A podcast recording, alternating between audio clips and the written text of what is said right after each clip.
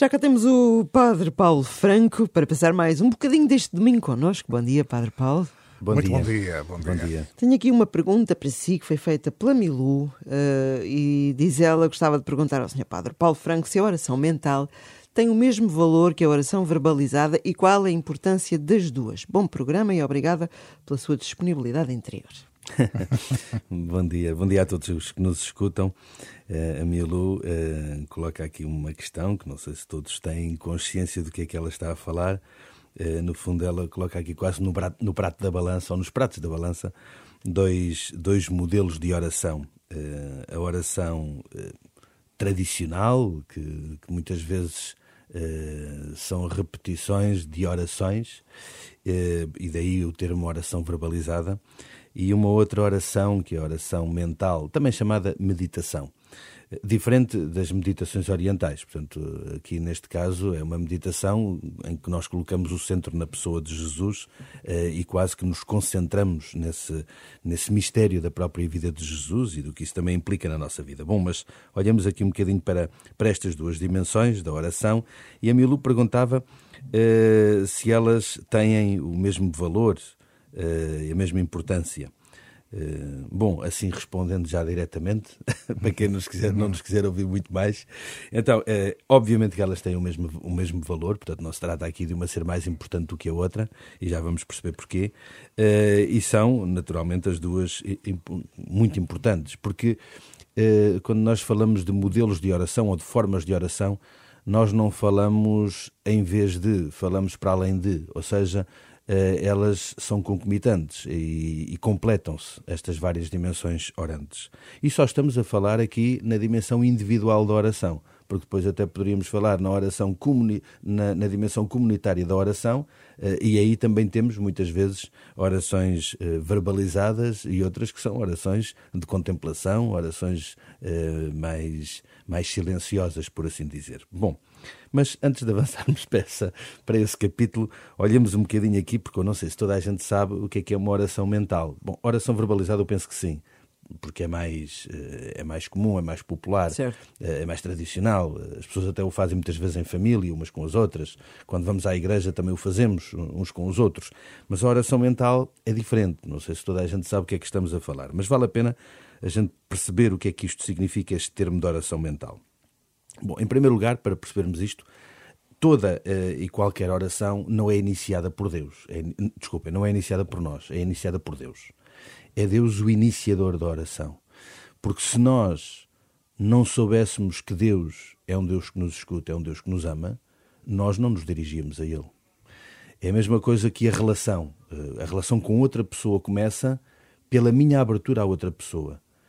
E porque há algo na outra pessoa que me desperta.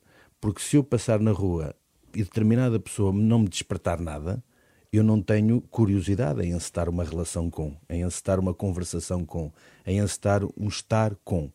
Eh, Também na oração. E, portanto, é Deus que quase que provoca em nós o desejo de estarmos com Ele. Depois, eh, se é Ele que é o iniciador, é ele, se é Ele que nos convida, eh, isso supõe em nós, ou projeta em nós, ou provoca em nós uma resposta, uma atitude. Eh, mesmo que essa atitude seja pedir alguma coisa a Deus, que acontece, qual de nós, é? qual de nós nunca o fez, não é? Portanto, Até os não crentes. exato. Exato. Exatamente. E, portanto, hum, esta, esta nossa petição, ou esta nossa ação de graças, ou esta nossa atitude de louvor, é também a nossa resposta espontânea a esta, a este, a esta iniciativa de Deus. Portanto, o que é que é a oração men- mental? No fundo, a oração mental é este exercício interior que nos leva eh, a esforçar a nossa mente, daí mental, para tentar averiguar eh, o que é que Deus me diz, o que é que Deus quer, eh, o que é que Deus deseja que nós façamos. E, portanto, a oração mental é, no fundo, um exercício silencioso, interior, que nos leva a esta busca do que Deus quer a meu respeito. E pode ser do que Deus quer hoje na minha vida, nesta situação concreta, eh, de uma forma um bocadinho mais micro, ou o que Deus quer para o projeto da minha vida de uma forma mais macro. Isto depois tudo é válido neste, neste, neste contexto. Eh, oração mental, também já agora, perceber, porque isto pode parecer aqui uma coisa muito do foro eh, cognitivo, mas é importante percebermos que a oração mental não é a mesma coisa que uma leitura, uma leitura espiritual, por exemplo. Normalmente a leitura espiritual procura alimentar a nossa mente com conteúdos espirituais. A oração mental não é propriamente um exercício de alimentar o nosso intelecto. É muito mais um exercício que se destina a alimentar o nosso coração na nossa relação com Deus, no nosso eh, no fundo, nesta resposta ao amor primeiro de Deus e, ao mesmo tempo, a nossa vontade, de forma também a alinharmos a nossa vida com essa, com essa vontade de Deus, porque, no fundo, a vida do amor é isso mesmo. É como que uma comunhão entre duas pessoas. Isso também deve acontecer. E a oração mental procura isso. E como é que isto, como é que isto acontece? Porque a gente está para aqui a falar, certo. não é? Esta, isso parece uma coisa muito complicada.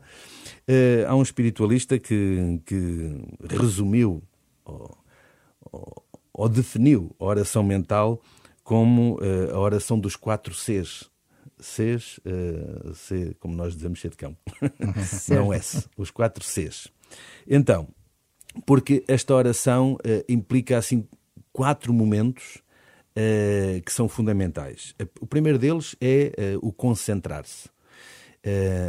não há oração mental sem uma primeira concentração, ou seja, sem que nós foquemos a nossa, o nosso coração, a nossa mente em Deus. Uh, Esvaziamos-nos daquilo que está à nossa volta, daquilo que está a acontecer, para estarmos nesta presença de Deus. Isso pode acontecer com uma breve oração verbalizada, mas em silêncio, ou pode acontecer às vezes retirando-nos para um sítio em que estejamos mais em paz. Pode acontecer de muitas maneiras. Depois, um outro termo, um outro C, do considerar. Ou seja, ninguém entra numa relação sem haver uma capacidade de escuta e de entendimento daquilo que se escuta.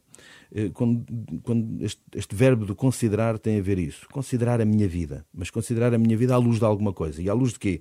À luz daquilo que é a palavra de Deus, da maneira como, daquilo que Deus nos diz, daquilo que Deus nos fala. E aí, muitas vezes, um, um breve texto, trecho, uh, trecho bíblico, uh, às vezes uma frase, pode ser o suficiente para eu, a partir disso, considerar a minha vida e, e viver quase que nesse, nesse discernimento longo nesta, nesta, nesta leitura, uh, que não é apenas uma leitura intelectual, é uma leitura da minha própria vida. E essa leitura leva a uma conversa com Deus, é o terceiro C. o, conversar, ou seja, que, essa, que essa palavra que se escuta leva-me também a dizer coisas a Deus, ou a pôr coisas nas mãos de Deus, ou a questionar Deus. Eh, porque muitas vezes nós lemos textos que já conhecemos subejamente, às vezes começa, começa um texto eh, bíblico a ser proclamado e a gente diz, ah, já conheço esta história, e fechamos os ouvidos, não é? Mas às vezes eh, é preciso revisitar determinadas coisas na nossa vida, porque quando ouvimos uma, uma expressão, uma, um alerta em determinado contexto, que pode não ter qualquer importância na nossa vida, num outro contexto parece que tem a maior importância. É verdade, é verdade. E portanto, com Deus também isso acontece. E portanto, este conversar e este considerar acaba por ser uma coisa do vai e vem, não é? Vamos escutando, vamos considerando, vamos conversando, vamos dizendo, vamos de novo considerando, eh, e é quase que uma, um, um dinamismo, quase que uma, um, um ciclo vicioso que se vai acontecendo. Mas esta oração mental não é uma coisa sem fim não é? Portanto, a certa altura é preciso dizer: espera aí, que já estás a divagar, que já não vale a pena, certo. o que tinha a dar já deu. E, portanto, é, é depois é necessário passar à fase final, que é o quarto C do, do comprometer-se. Ou seja, a oração tem que provocar algo na nossa vida. Ou seja, não, não é apenas um exercício intelectual, repito isto, é também um exercício existencial. E, portanto, neste vai e vem do considerar e do conversar, é importante que isso depois se concretize em algo em algo que pode ser um compromisso para o meu dia, quando faço esta oração um, no início do dia, que pode ser um, um, um desejo de cuidar ou de corrigir ou de rever determinada, determinada prática, determinado, desculpem-me o termo, vício, determinada situação, uh, que a oração também me vai ajudando, cá está, a aproximar-nos da vontade de Deus.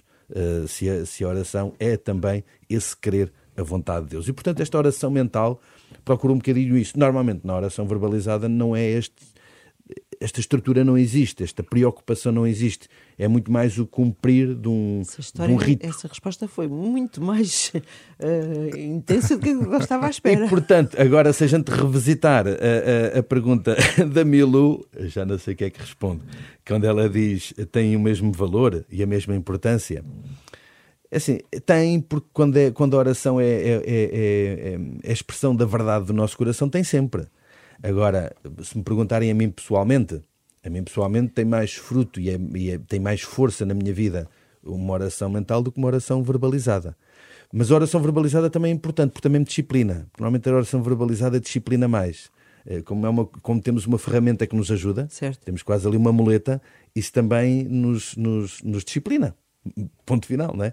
Mas depois isto também tem a ver com a, a, a, preocupação espiritual de cada um e, portanto, para uma pessoa a oração mental pode ser essencial e quase que dispensa a oração verbalizada e para outra pessoa pode ser exatamente o oposto. Portanto, não há aqui Uh, regras absolutas, okay. nem formas absolutas. Muito bem, já lembro. Aprendi muitas coisas hoje. muito, muito. Eu, eu, achei que esta pergunta ia ser, ah, isto é fácil. Daquelas muito que se lhe diga. Muito obrigada, Padre Paulo. Obrigado. E, e pode sempre e mandar deixar, mais. Exatamente, os nossos contactos para poder eventualmente enviar a sua pergunta. dina.isabela.rr.pt antonio.ferreira.rr.pt Se preferir o WhatsApp, a linha da Renascença é o 96 2007 500 ou então passe em eh, rr.sapo.pt. Muito obrigada, Tembar. Até para a semana. Até para a Obrigado. Semana. Bom domingo a todos.